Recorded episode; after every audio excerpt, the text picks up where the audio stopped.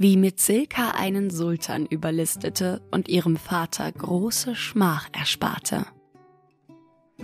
Eine rumänische Erzählung aus Fantastic Stories for Fearless Girls, nacherzählt von Anita Ganeri, erschienen bei Ullmann Medien. Vor langer Zeit lebte in Rumänien ein alter Ritter, der zugleich ein großer Zauberer war.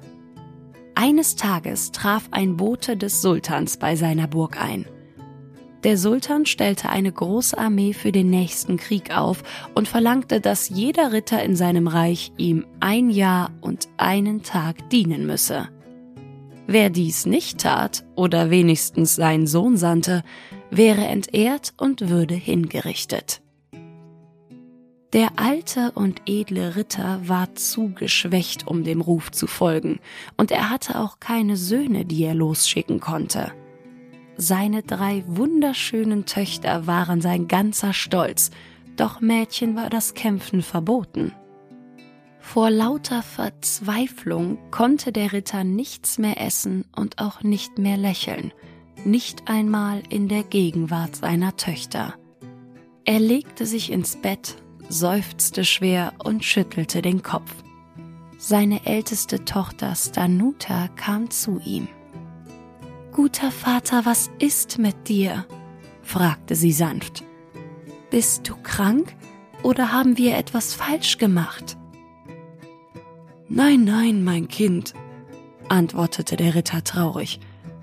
Es ist nicht eure Schuld und ich bin auch nicht krank. Er erzählte ihr, was der Sultan verlangte und bat sie, es vor ihren Schwestern geheim zu halten. Keine Sorge, Vater. Stanuta lächelte ihn an. Ich bin groß und stark. Wenn ich mich wie ein Mann kleide und mir das Haar kurz schneide, kann ich mich als dein Sohn ausgeben. Ich werde an der Seite des Sultans reiten und niemand wird den Unterschied merken. Der alte Ritter war entsetzt bei der Vorstellung, seine Tochter könnte an den Hof des Sultans gehen. Da die dickköpfige Stanuta ihre Meinung aber nicht ändern würde, beschloss er sie mit Magie davon abzubringen.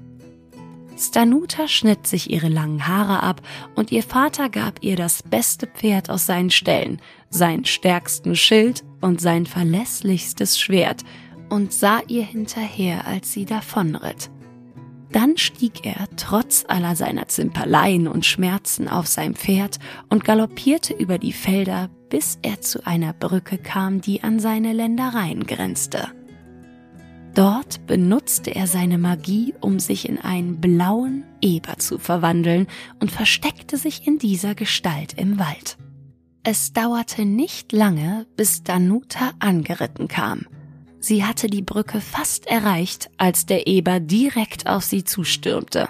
Er schnaubte fürchterlich und Rauch schoss ihm aus den Nüstern.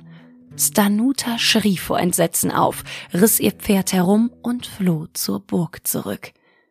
Danach kam Roxanda, die zweite Tochter des Ritters, zu ihrem Vater. Lieber Vater, wir machen uns solche Sorgen um dich, sagte sie sanft. Du siehst immer noch so traurig aus. Was ist denn los? Der Ritter berichtete ihr von seinem Dilemma, und wie ihre Schwester beschloss auch sie als Junge verkleidet zum Sultan zu gehen. Bitte, Vater, flehte sie, ich reite direkt zum Palast und lasse mich auch von keinem Eber davon abbringen. Roxander schnitt sich sogleich das lange Haar ab und ihr Vater gab ihr sein zweitbestes Pferd, sein zweitbestes Schwert und einen verbeulten Schild. Als sie losgeritten war, erhob sich ihr Vater von seinem Krankenbett, stieg auf sein Pferd und galoppierte über die Felder zur Brücke. Dort verwandelte er sich mit Hilfe seiner Magie in einen roten Löwen und versteckte sich zwischen den Bäumen. Als Roxander die Brücke erreichte, sprang der Löwe mit lautem Gebrüll hervor. Roxander kreischte laut und ließ ihr Pferd kehrt machen, um so schnell wie möglich nach Hause zurückzureiten. Die jüngste Tochter, Metzilka, war die mutigste der drei Schwestern. Sie ging zu ihrem Vater und bat ihm um die Erlaubnis, zum Sultan zu reiten, um diesem zu dienen. Ach, liebste Mitzilka, sagte ihr Vater liebevoll, das kann ich nicht zulassen. Deine Schwestern sind älter und stärker als du und dennoch gescheitert. Wie kannst du dir da mehr erhoffen? Bleib zu Hause und leiste mir auf meine alten Tage Gesellschaft. Mitzilka wollte jedoch nicht so leicht aufgeben. Sie wusste, dass ihr Vater sie abgöttisch liebte und dass sie letztlich ihren Willen bekommen würde. Ach bitte, Vater, lass mich gehen, flehte sie. Eber und Löwen machen mir keine Angst. Ich verbiete es dir, knurrte ihr Vater.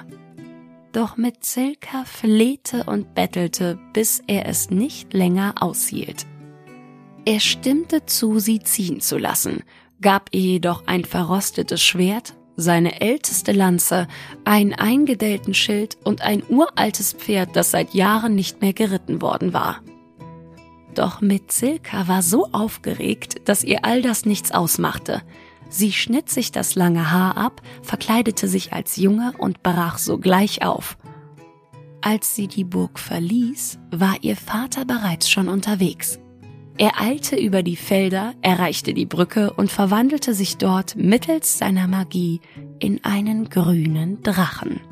Dann versteckte er sich im Wald und wartete. Schon bald traf Metzelka bei der Brücke ein und der Drache stürzte sich auf sie und spie Feuer. Metzelka war jedoch nicht wie ihre Schwestern. Sie geriet nicht in Panik und ergriff nicht die Flucht. Vielmehr galoppierte sie direkt auf den Drachen zu und richtete kampfbereit ihr Schwert auf ihn. Bevor sie zuschlagen konnte, drehte der Drache ab und suchte das Weite. Der alte Ritter war sehr erleichtert, dass er an diesem Tag unverletzt nach Hause zurückkehrte. Anstatt den Drachen zu verfolgen, überquerte Mitzilka die Brücke und ritt weiter, bis sie beim Palast des Sultans eintraf. Sie ging direkt zum Sultan und verbeugte sich tief. Majestät, sagte sie, ich bin der Sohn des alten Ritters und komme, um anstelle meines Vaters für euch zu kämpfen. Der Sultan musterte sie von Kopf bis Fuß. Er vermutete, dass sie ein Mädchen war, das sich als Junge verkleidet hatte, war sich aber nicht sicher. Daher nahm er sie freudig in seine Ritterschaft auf. Im Verlauf der folgenden Wochen bewies Mitzilka, dass sie ebenso gut reiten und mit dem Bogen schießen konnte wie die Ritter des Sultans. Doch der Sultan hatte noch immer Zweifel. Er ging zu einer weisen alten Frau und fragte sie, wie er herausfinden könne, ob Mitzilka ein Mädchen oder ein Junge war. Oh, das ist ganz einfach, keckerte die alte Frau. Lasst Händler in den Palast kommen, während der Ritter auf der Jagd ist. Sie sollen auf der einen Seite der großen Halle die schönsten Kleider und Stickarbeiten auslegen auf der anderen Seite die besten Dolche und Schwerter. Wenn der Ritter ein Mädchen ist, sieht er sich zuerst die hübschen Kleider an. Ist es ein Junge, wird er zu den Waffen gehen. Der Sultan war nicht überzeugt, aber er folgte dem Rat der alten Frau und rief Händler herbei. Mitzilka hatte sich jedoch noch nie besonders für Mode interessiert. Daher lief sie an den schönen Kleidern vorbei, direkt zu den Waffen. Trotzdem blieb der Sultan skeptisch. Er suchte die weise Frau abermals auf. Lasst euren Koch einen Brei aus Buchweizen kochen, schlug sie vor, und mischt einige Perlen darunter. Ein Mädchen wird die Perlen herausnehmen und aufbewahren, aber ein Junge wird sie einfach wegwerfen. Abermals irrte sich die alte Frau. Wie viele andere Mädchen fand auch mit Silka keinen Gefallen an Edelsteinen und Juwelen. Sie nahm die Schüssel mit dem Getreidebrei, holte die Perlen heraus und ließ sie wie wertlose Steine unter den Tisch fallen. Der Sultan ging ein letztes Mal zu der weisen Frau, da ihn noch immer Zweifel plagten. Verteilt Blumen auf dem Boden der großen Halle und ruft eure Ritter herein, sagte sie.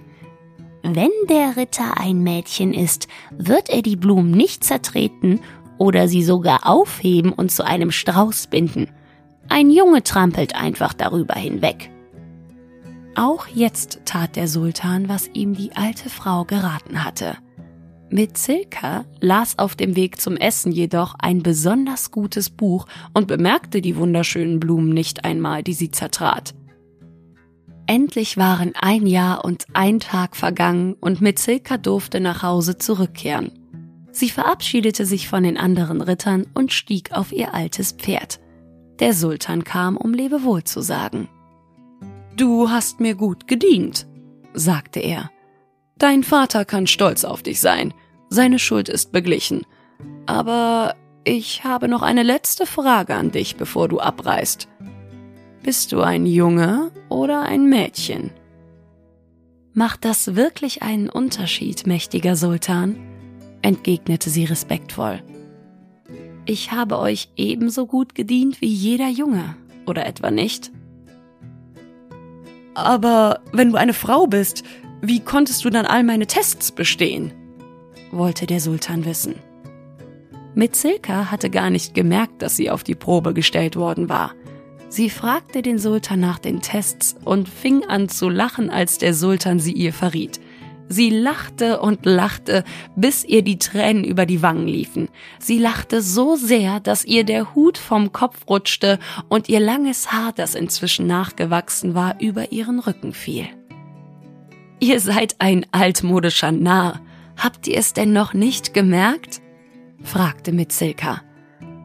Frauen sind ebenso unterschiedlich wie Männer, und viele eurer männlichen Ritter mögen schöne Kleider und Perlen. Und dann spornte Mitzilka ihr Pferd an und ritt zur Burg ihres Vaters, wo zu ihren Ehren ein großes Festmahl abgehalten wurde. Und von jenem Tag an erwies jeder Ritter des Landes Mitzilka und allen Frauen den allergrößten Respekt. Ende. Und bis zum nächsten Mal.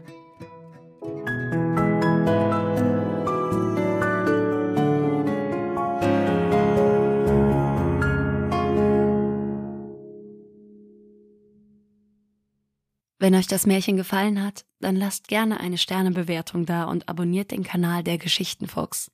Übrigens, den Geschichtenfuchs gibt es auch auf YouTube und Instagram. Ich freue mich, wenn ihr da vorbeischaut. Bis bald.